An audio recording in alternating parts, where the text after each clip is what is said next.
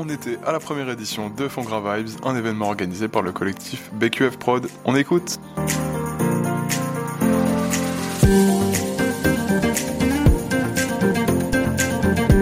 On est en direct de Fongra Vibes et je suis avec Alima.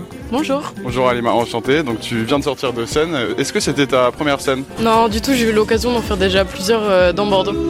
Tu fais de la musique depuis combien de temps Là, ça va faire 4 ans que j'enregistre en studio, mais sinon, je chante depuis que je suis toute petite, depuis l'âge de 8 ans environ. Quelles sont selon toi du coup tes inspirations Ce serait Erika Badou, Jenna Echo, Summer Walker, c'est euh, très RB, neo soul jazz comme style de musique. Et qu'est-ce que ça t'apporte de faire ce genre de musique Pour moi, c'est vraiment un exutoire. Ça me permet de mettre des mots sur ce que je peux ressentir, étant donné que je suis quelqu'un de très sensible, mais euh, qui a beaucoup de difficultés à mettre des mots sur ses émotions, et quand j'écris, ben, ça part tout seul, du coup, euh, ça me fait du bien. Est-ce que aurais éventuellement le projet ou l'idée de monter un groupe euh, prochainement? Du tout.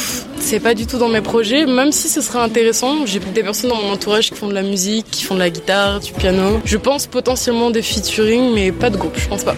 Et euh, comment du coup ça se passe du coup le processus d'écriture de tes textes? Comment tu les écris? Comment tu trouves tes instrumentales? Généralement, j'ai pas de processus d'écriture en particulier. C'est vraiment euh, quand j'ai un surplus d'émotions, un surplus de choses qui se bousculent dans ma tête ou quand ça va pas trop. Généralement, je prends le temps de me poser. Je laisse passer des prods sur YouTube. Ou autrement, j'ai euh, des amis de mon entourage qui sont beatmakers du coup qui m'envoient des prods. Donc euh, je laisse tourner, j'écris, j'écris et genre euh, généralement je peux écrire un texte voire deux en une heure et demie, deux heures.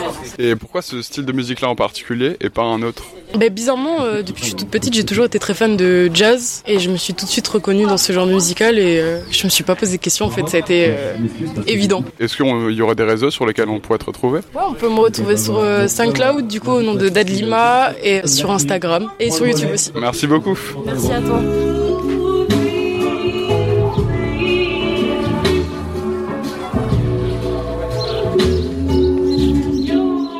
Talk. You talk. You talk.